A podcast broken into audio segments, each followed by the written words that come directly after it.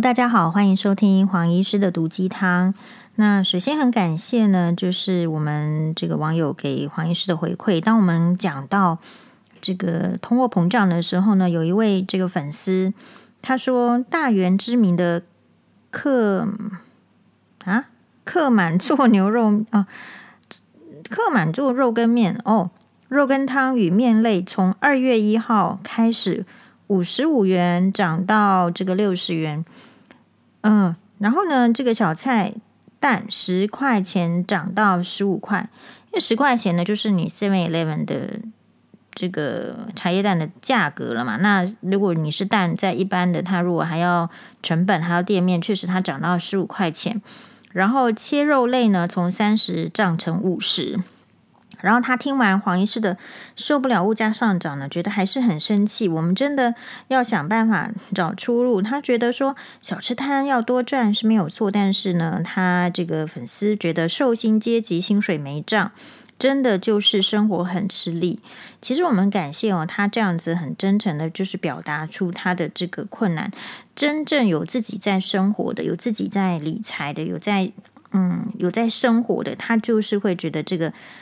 有有影响，所以年轻人怎么突破重围，在没有资源可以创业与容许失败的情况下，呃，投资自己呢？好，所以今天也许要讲的是，你说年轻人怎么怎么可以突破重围？我觉得年轻人有一点这个困难的是说，哎，对了，我觉得很值得讨论哦。好，我们可以，然后他又想到说，嗯、什么？因为这样子的感受，他又说什么是贪婪，什么是拜金？有明确的定义吗？没有钱就寸步难行啊！你不爱钱，给我都可以呀、好，然后又说也有那些人为什么装清高扣黄医师的帽子？哦，先呃，首先呢，感谢我们这个粉丝，诶，很有这个正义感的帮黄医师说话，然后呢，也是来自于这个观察。所以，如果你实实在在需要钱的人，你怎么会觉得说钱是追求钱是一件不正确的事情，或者是不重要的事情？主要是因为我觉得儒家思想哦，荼毒人很久。那儒家思想呢，意思是说，它可能还是从中国传来的这种思想。儒家思想里面什么是最高？就是在讲满口仁义道德。儒家思想，因为那些人都是读书人，读书人有分圣贤，但是也有分为腐儒，腐是腐败的腐，儒是儒生的儒，所以你还得要去有能力去分辨，说你你得到的是圣贤理论呢，还是其实是腐儒理论？我觉得腐啊，我觉得不是豆腐乳啦，是腐儒哈，腐儒理论，腐儒理论就是觉得说万万物万般皆下品，唯有读书高。呃，但是呢，以前会有这个概念，是因为以前的读书是可以赚得到钱的。那我觉得社会，你说，因为我们的网友提问说，年轻人要有什么出路？现在我觉得这个社会变成比较，你讲好听是多元，但是讲难听一点的话，就是说，呃，你就算努力读书，其实也赚不到什么钱。问题在这里，我们有很多的，你说为什么去搞这个硕士博学位或者是博士学位，乃至于说铤而走险，好，也其实没有那个念硕士啊、博士的能力，可是却硬就是要去拼出一个花时间，好，或者是偷偷的，也许是花钱，其实。要能够攻读硕士学位跟博士学位，就算不是走旁门走道，它都是花时间花钱的事情嘛。因为你同样的时间，如果你不念书，你可以拿去工作，所以一定是花时间花金钱。那为什么是这样？当然有点来自就是那个腐儒文化，但是另外一方面来讲，就是他可能没有到那个职级的时候，他的钱会更少。所以呃，这个社会的让年轻人困难的是。其实以前哦，就是如果是你真的会读书，你靠联考，你大概就是有一些基本面，好，比如说你也许就是呃，大家去考的这个公务员，或者是大家一窝蜂逼着小孩子要去当医生，大概是这个类型。但是现在呢，坦白跟大家报告哈，以我这个年纪的话，那你你可以说我们班比较那个嘛，但是我们班同学没有一个是靠行医致富的。我们班同学没有一个是行医致富的，那我也比较就是轻松愉快，是因为我我到目前这个年纪，那也许再再老一点就会遇到这个情形。我们班同学也没有说到现在就是啊，这个别人都在医学中心当主任了，而我还没有，没有这样。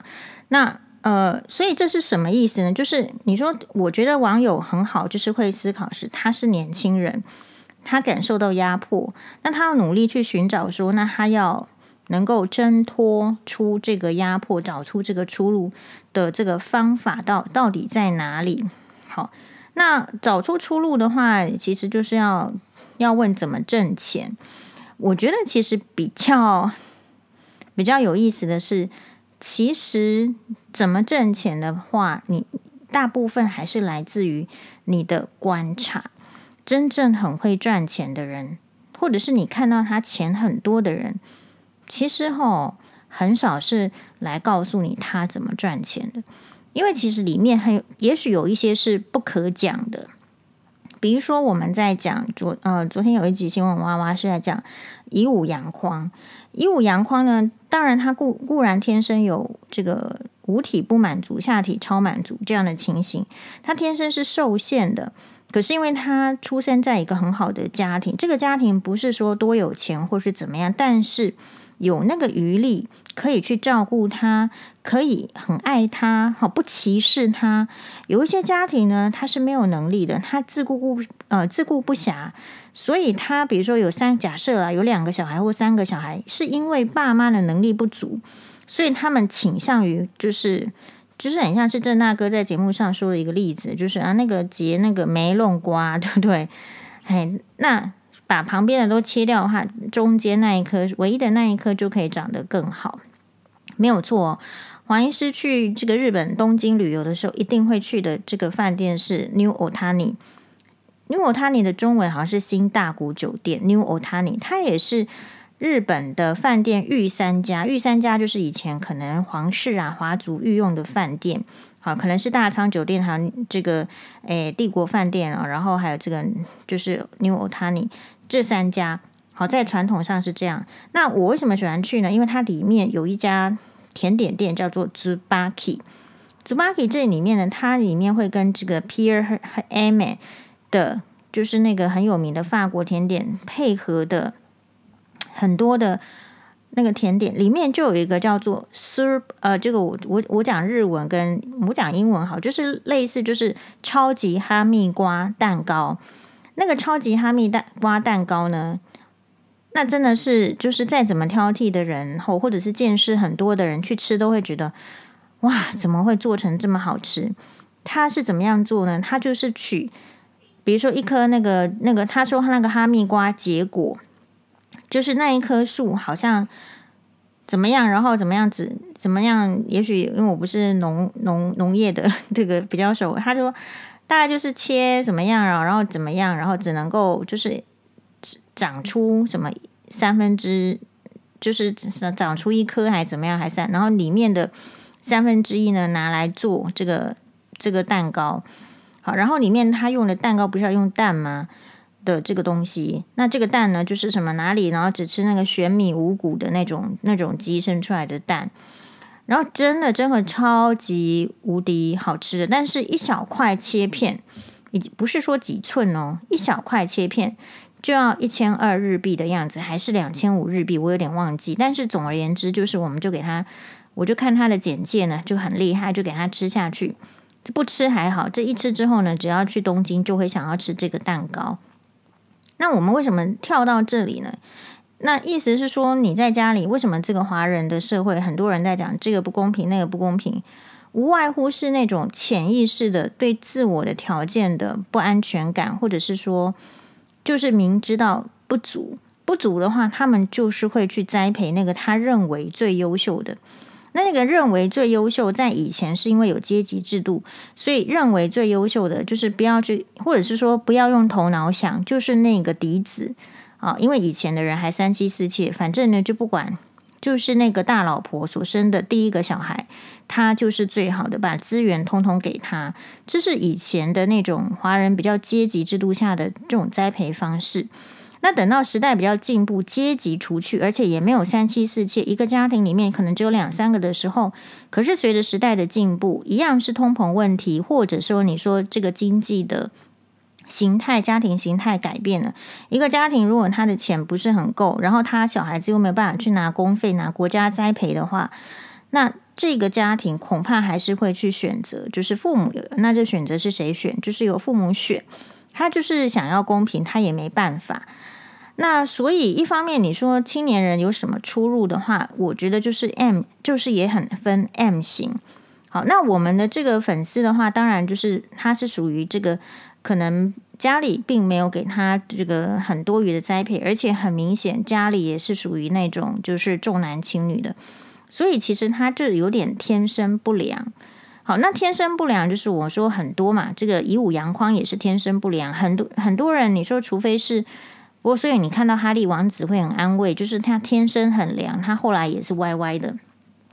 好，但是如果说，所以你说什么样叫做找一个出路，那可能就要去讨论。我认为有一个很好的这个出发点，就是我们在前一篇我跟欧巴讨论了，就是说到底你要追求的是快乐，还是你要追求的是满足？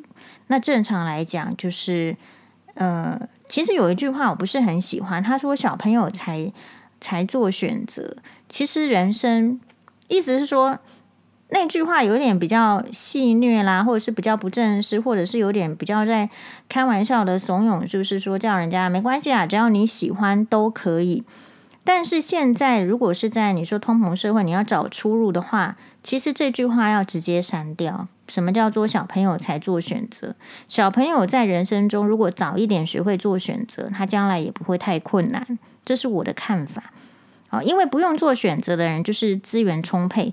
可是资源充沛，如果说没有像这个很严厉的这个家庭教育，很很有意识的话，其实通常那些富二代是其实歪掉的比较多啦。好，那所以呃，我们就是说你要做选择。那可是我们所讲的，你这个喜欢跟满足感，你要怎么追求？哦，这个我觉得是你出入的第一个要考量的。那我再复习一下哦，就是 我刚刚那一则，刚刚那一则的话是说，因为有一篇文章，他特别去提到二零零二年诺贝尔经济学奖得主、认知心理学家丹尼尔·康纳曼的说法。他说，比起快乐呢，他的研究是，其实人们真正想要的是满足感啊。哦那他主张呢，这个快乐跟满足感是两种截然不同的感受。快乐是自发而且短暂的感觉，满足感是基于现实目标与建构理想生活的长期感觉。当我们追求满足感的时候，这个过程中可能会牺牲掉快乐，反之亦然。反之亦然，意思是说，那如果你是只追求快乐的话，那么你长期也会。牺牲掉满足哦，这个是很值得我们思考的一个概念。康纳曼衡量人们的日常玩乐，就是感觉良好的经历时，发现与朋友玩乐是得到最快乐的有效方式。好，但是这个从小就不在黄医师的选项里面。但那一些专注在实现长期目标、追求满足感的人，忙于更重要的事情，不一定会把社交活动摆在优先的位置。这样的选择让康纳曼得出结论：我们对快乐的性质并不如同我们声称的那样强烈。我不认为人们想要最大化的快乐，他们真正想要最大化，呃，对自我和对生活的满足感。这个跟最大化的快乐方向完全不同。那，嗯，所以为什么我在跟欧巴的对谈中，我想到这个文章，是因为。其实我们在门诊中看到非常多的，你说年轻人什么出走走走向嘛出向，我第一个想法是，如果年轻人是沉迷在网络的话，是不用想这个出向的。网络的那些影片，我问啦，就是大家觉得喜欢看，我觉得我也同意，就是如果你有相同的感受，就是会觉得很快乐啊。可是快乐之后，就是因为它是很自发而且短暂的感觉，所以你这个快乐。其实没办法持久，我就有跟我的病人讲，所以我说，可是你的快乐没办法持久。那你如果想要要要获得一样的程度的快乐，你需要不断不断的看影片，这也就是我们青少年沉迷的。但是青少年没有一个人去引导他，什么样叫做真正的满足感呢？他可能会误以为呃，快乐这种快乐，追求快乐是必要的。然后这种快乐是不是就是在他们的心里就是满足呢？所以在所谓的这个通膨里面，我觉得也是这样子的，有一点类似的概念哦。是为什么？好，他这边有一个很好的说法，他说，这个康纳曼指出，满足感主要是建立与他人比较的基础。满足感与社会标准具有很大的关联，实现目标和满足期望。所以他提到金钱对于满足感有显著的影响。那所以像我们的网友，就是因为物价上涨，他本身如果不是 M 阶层里面本来就无忧无虑的那个族群的话，他所拥有的金钱的不管是存款还是支配能力，一定被影响了。好，就是同样的道理。而只有快乐，呃，贫穷的时候呢，快乐才会受到金钱影响。贫穷会带来痛苦，但是当收入程度能够满足基本需求的时候，财富并不会让我们更快乐。我认为对贫穷的人来讲哦，其实有财富是让这个，因为贫穷会陷入很多的不安心，所以贫穷的人追求到追求财富，一旦得到财富的满足之后，这种满足是比较会让他。更安心的，所以就能够更快乐。你每天都在担忧这个钱怎么会快乐呢？好，这是我说的啦。但换句话说，同样回到文章，如果你的食衣住行和其他基本需求就已经不虞匮乏，就能够跟世全世界最有钱的那一群人享受差不多程度的快乐。但是转瞬即逝的快乐无法增加满足感，即便我们当下。做各种快乐的事情，与朋友喝酒啦，出国聊天啦，享受高级美食，这些都只是喜悦转瞬消失的碎片。哦，所以关键在记忆，满足感具有回顾性，而快乐是即时发生的事情。对，所以我对于那个青少年，或者说你说年轻人，需要花很多时间在。在影片或是在抖音上，我是觉得是很可惜，因为呢，那个快乐是非常短暂的。而这个，就像欧巴所说，你当太空人都要四十岁以下，有很多的能力的见识啊，或者是说一个培养，他必须要在很年轻的时候就花时间花苦心。可是沉浸在影片中的人，不会觉得他有需要去追，因为他他追求快乐的时间已经超出他能够去追求。就是能够拿来去追求这个所谓的长期的满足感的时间，所以最终我觉得很可惜的是，这一群人可能不会有满足感。好，那再回到这个文章，他说，当人们谈论自己的人生故事的时候，快乐可能没有太大的帮助。我们每天经历到的快乐不一定会让故事往好的方向发展，而记忆才是持久的情绪感受。一个拥有这个。呃，许多快乐时光的人回顾一生的时候，并不是一定会对整体刻意满意。原因是在于我们当我们做某些事情的时候，内心是希望创造美好记忆啊，以后日变就是之后回顾。所以讲到这边的话呢，就是要产生你说什么样的出入？呃，我我自己觉得是这样子啦，就是。呃，以前我在这个长庚医院的时候，老师玛丽医师教我们的。这玛丽医师已经是这个眼整形领域呢，就是台湾的第一把交椅。那个时候呢，其实你在这个长庚医院里面哦，你你会遇你会遇到的就是开，就是他会限缩你一些事情。但是当你被限缩的时候，我觉得也许就像今天通膨的感觉，你有一些钱他不给你的时候，他不支援你的时候，你确实有被。呃，限缩的感觉。那玛丽医师那时候讲到一个概念，我觉得他这个其实是大家都知道的，但是你不见得会拿出来用。就是你要开源，要节流。所以我想网友已经做了一件事情，就是但是现在问题在哪里，知道吗？就是开源跟节流对一个已经固定生活形态的人都非常的困难。好，所以呃。我相信呢，如果你可以同时的在开源方面想路子，在节流，就是你不可能就是面对这个通膨是只有节流，一定是同时要开源，然后同时也要节流。呃，然后当然薪资的部分哈，就是很难期待，因为因为台湾的问题就是它，我觉得它是结构性的，结构性的就是还有你的心态，就是你你你这个这个民族的习性，就是很容易忍耐的时候，不太可能薪资会会会跳到多高，就是不下降不下滑就已经不错了。所以将来确实是隐忧啦。那可是赚钱的方式就又分很多种。好，所以女生你要赚钱的方式是，你看哦，大部大家如果要用这个 YouTuber 来赚钱的话，就会有很多种这个频道。但说实在哦，我自己是没有特别喜欢哪一个 YouTuber，或是追哪一个 YouTuber，我是没有。那所以呃，YouTuber 他，我觉得长远来看，你说是好还是不好，就是看大家的状态了。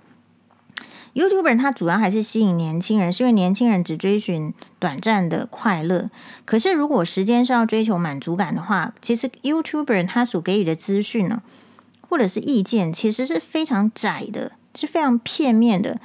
呃，也许你你看的 YouTuber 比较好，但我看过去，这样我扫描过去，就是 YouTuber 他是个人，有点像是个人电视频道，所以他的意见相当的个人。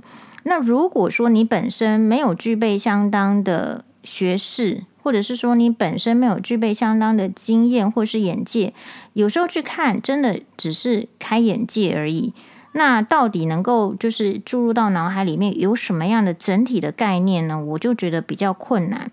那所以比较可可惜的就是这一些人呢，他呢也掌握住就是你想要赚钱的心。所以如果你去观察，我们现在哦。哎，很多的课程其实非常昂贵，他其实也是抓准你说你要去投资自己的心。但是我要问的是说，如果这个社会已经变成你念书都不会赚钱的话，你投资自己到底要投资什么才会赚钱？这个是大哉问。我不晓得大家会不会赞同这个我我的观察，就是教育其实是很长期的投资。可是，当教育投资下去，在台湾也没办法赚钱的时候，你告诉我上一个课程能赚钱，说出来打死我是不信的。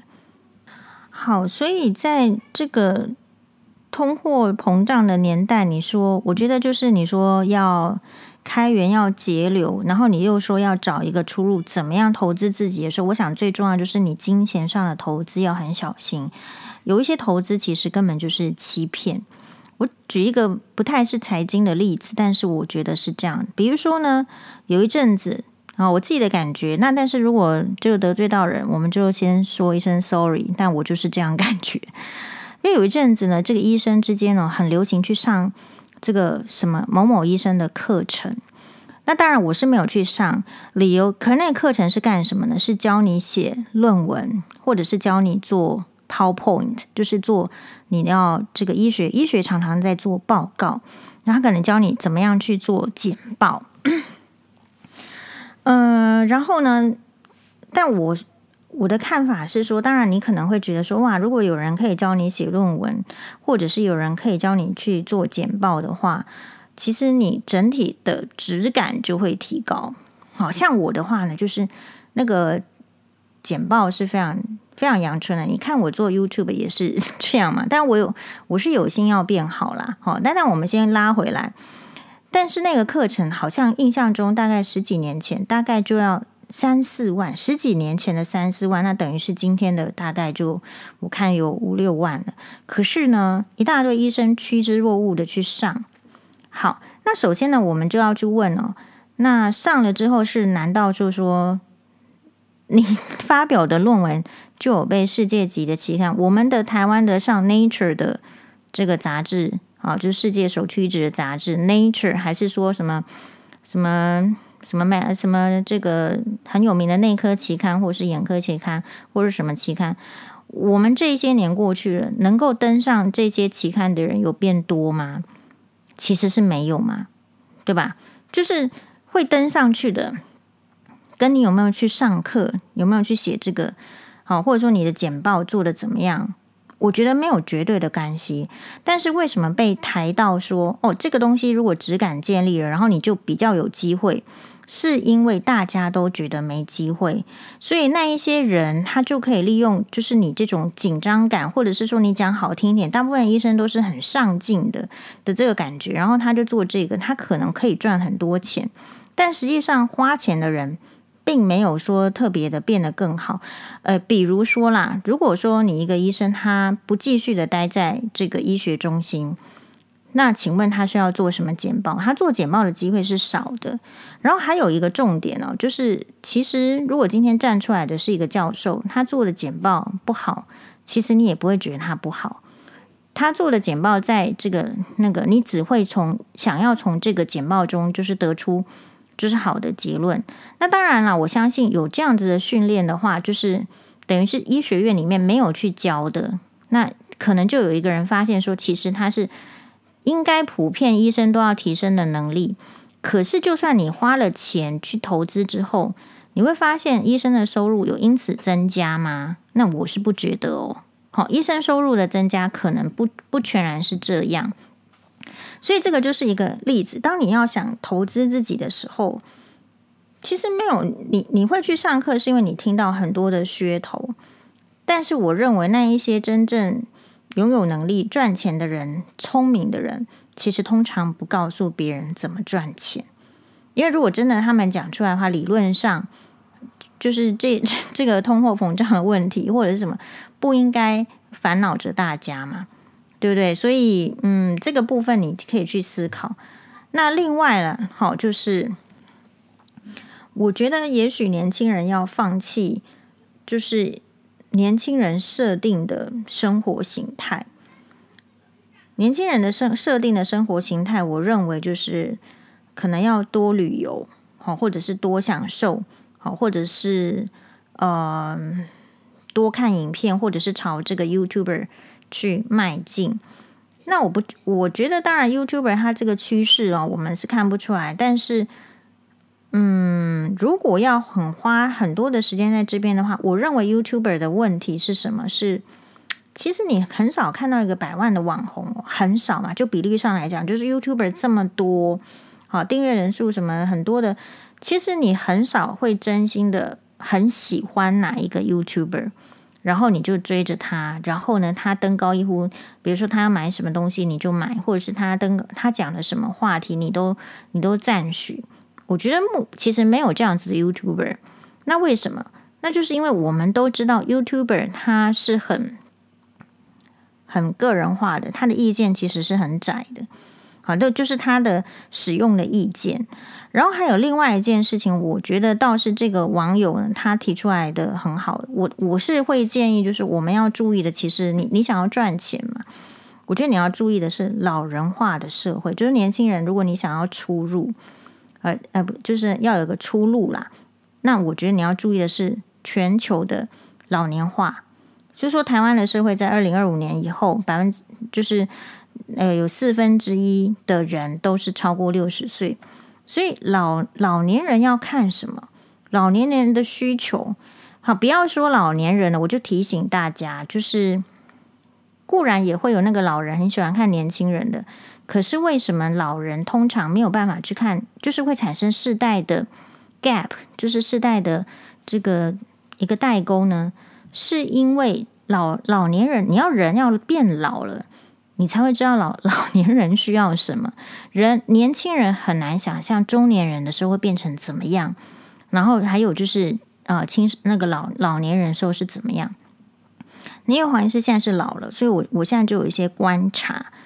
我的观察是，其实老人跟就是他喜欢的，跟这个年轻人喜欢的是很不一样的。也就是说，在通货膨胀，如果薪资没有涨的话，你你其实会有一大半的年轻人他是没有办法消费的，像以前那个水准。所以，如果你想要我们说呃开源节流，所谓的赚钱这个部分，这个出路的话。你要去做这个年轻人的财，那你只能做高端的，就是他这家里都家境很好，他没有什么后顾之忧的。那他们的需求，你可能要有同样背景的人才能够体会。好，那所以如果是这样子的话，可是大家全部全部，不管你是什么有钱的、没有钱的哪一个阶层，全部人都会变老嘛。所以我倒觉得可以去。一方面就是关心老人的需求，然后二方面呢，其实关心老人的需求会让我们知道人生很无常啊，我们的个性可能会变好，可能会更珍惜现在。那这个，那我看到了这个老人的这个，你说 YouTuber 来讲，哪一些是老人需要的资讯呢？其实我们现在没有没有一个说在。可是没有这个资讯，也代表说大家很不重视，比如说残障者，或者是老年，或者是嗯 disabled 的，就是他是比较需要帮助的的人的需求。你没有看到那一些介绍。好，那可是呢，就是年轻人的那些什么粉底啊，怎么化妆啊，什么那那些就很多了嘛。好，你可以去比较。那老年人的话，你如果要符合，就是老年人要看你的 YouTube 影片，你的速度。一定要慢，你讲话一定要清楚，一定要声，就是那个声量一定要够大声。其实黄医师哈的粉砖，我想大部分都是老年人讲出来都被打死，可事实上应该是这样没有错。因为为什么？因为常常会听到说，哦，觉得你的声音太小声，那这个就是老年人的需求。老年人的需求好，所以这个黄医师也会改善，但是就是说说改善了，也要有好的这个器器械，不是器械就是工具，这个我们倒是会注意。好，那所以我观察到就是老年人的需求，你要你要是不是要考虑他们的需求？然后你说投资自己哦，老年人的需求是什么？你就唱唱老歌啊，你是不是会唱老歌？你是不是能够谈论老明星？对不对？或者是说，你是不是能够谈论婆媳问题？哦，或者说，你是不是能够谈论教养？对啊，或者是你，你是不是能够谈论怎么样跟孙子相处？或者是说怎么样？我觉得这个这个方面就可能是老年人的需求。老年人哦，因为很空虚，所以他的那个粘着度会很高。比如说黄医师昨就是昨天有稍微稍稍的发怒一下，但我想他那个人应该是老年人。就是他一会就是一直留言说啊，因为看我的直播，好，就是我有去那个呃类似卡拉 OK，但不是卡拉 OK，是小型的店里面去唱邓丽君的歌，唱美空云雀的歌，唱的很开心。你看，马上会引起老年人的共鸣，说黄医师唱邓丽君的歌唱的不错。其实他都是赞美，但是人一直留言一直留言的话，因为留言我会看到嘛，好，所以其实就你就会觉得说，为什么都。是不是很有礼貌？不是很有礼貌的意思是说，今天中午有直呃吃播吗？我想看句号啊，或者是说你上哇哇哇一集通告费多少？类似这样子，就是我觉得这边还有个问题，你说找出路，其实你一定要花那么多的钱去成为一个人家看到会喜欢的人吗？不如你先从你观察到。人家可能会不喜欢的，你先改掉。我觉得其实就属于节流这个部分。但是年轻人，你说年轻人的出，我觉得年轻人的问题是，他们常常没有感受到自己的行为并不是那么让人讨喜的。所以，如果他的行为不是那么让人讨喜，所以很多年轻的 YouTuber 的节目其实老人家不太看嘛。好，那呃，如果年轻人接下来没有时间看影片，或者是看了之后会烦，因为你看影片你会想买东西，可是你手边没钱，它一定会降低这个收看嘛。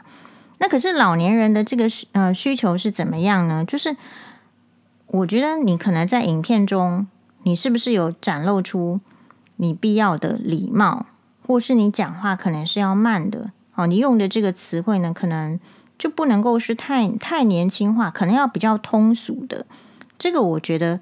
其实蛮值得大家去去想，好，所以我对他的建议就是，就是如果当大家一窝蜂去去想说年轻人怎么样怎样，你要先想的是接下来的年轻人的消费力也许是下降，但是这边有另外一件事情是，当我们说这个这个社会已经通膨了，已经 M 化的时候，其实有一个族群它一直都保留在前面这一端。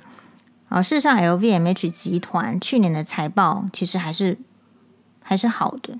好，然后世界首富马斯克已经被 M LVMH 集团的这个这个等于是说集团的首脑这个打败了。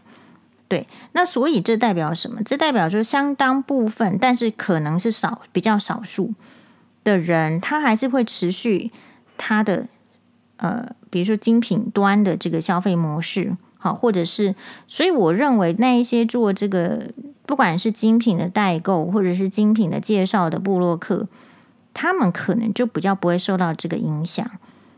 大概是我的看法是这样，但是你要。呃，做哪一个类型呢？我觉得这个就是你自己的选择，因为有时候其实是，就是有时候是贵人会会看到你，那你你自己的那个对自己的，就是我们刚刚所所讲的，你可能要去问什么是满足感，什么是成就感，好，什么是快乐感。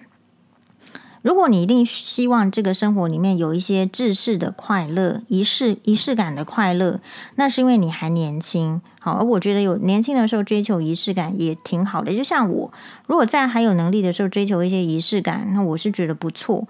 但是问题是我可能不会常常要追求仪式感，就是会根据这个通膨，我们把那个仪式感的需求把它降低，可能会寻向去这个找 CP 值高的。呃，不管是呃任何东西，然后另外就是我有说了，其实很多东西哦，我觉得都是太多太多不需要，所以你怎么样降低欲望？当你有要去追求的事情，或者是你很忙的时候，你的欲望就会降低。那现在的问题是他觉得出去吃饭，他就觉得说哇，哎，好像这个也贵，那个也贵，就实实在在生活的人都感受到这样子的时候。我想首先要安慰的是，大家都觉得是这样。除了那个 M 字 M 那个金字塔前端的，好，他其实怎么花钱，他都这个钱好像就都不会少的那那个类型无无感之外，其实大部分所有的人都会有感呢。哦，你说买房子的房贷啦，什么这些都会都会有涨的感觉嘛，都有支出更多的感觉。